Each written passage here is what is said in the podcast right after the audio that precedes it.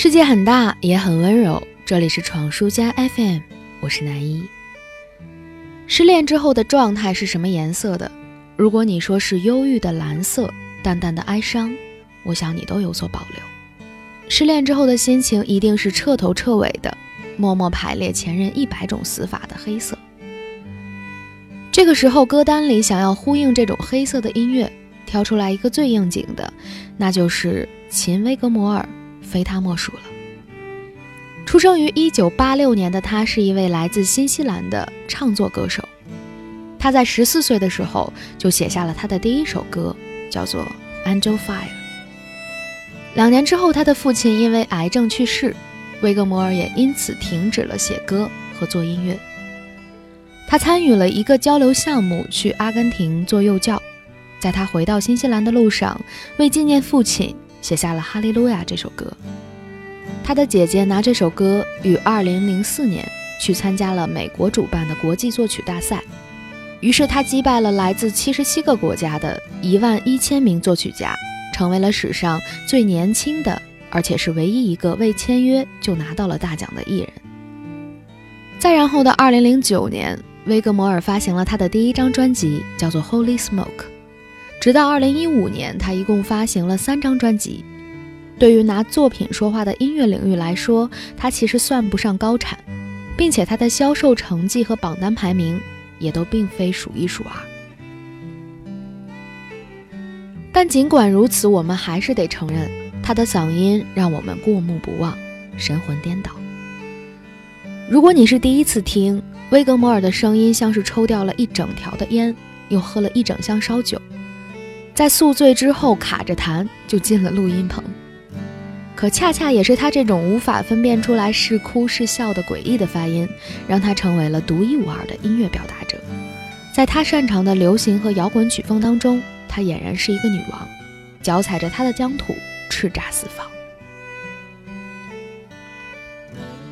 说她女王，并不代表她没有柔情。我刚刚提到的那一首《哈利路亚》。他以虔诚的浓情感谢着血浓于水的父爱，所有的思念都化作了一句哈利路亚，For this life that let me be your child。祭奠着去往天堂的父亲的灵魂，诉说着生死都无法阻隔的亲情。说回到威格摩尔对失恋者的治愈性，我想你最好相信我，只要你听上一遍。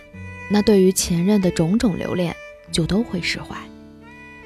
浓稠的夜色如同鬼魅，负心人的坟墓早已经挖好，嘴角泛起一丝冷意，前任就这样被葬送在了昨日的深渊。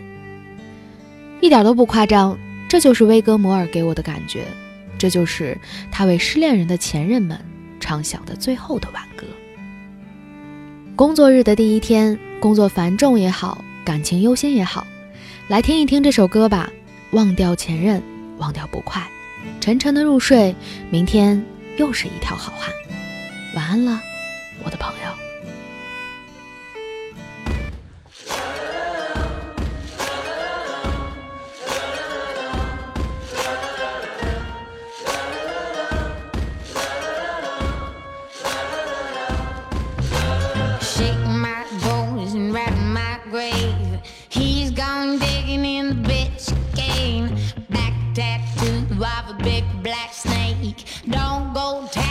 she's just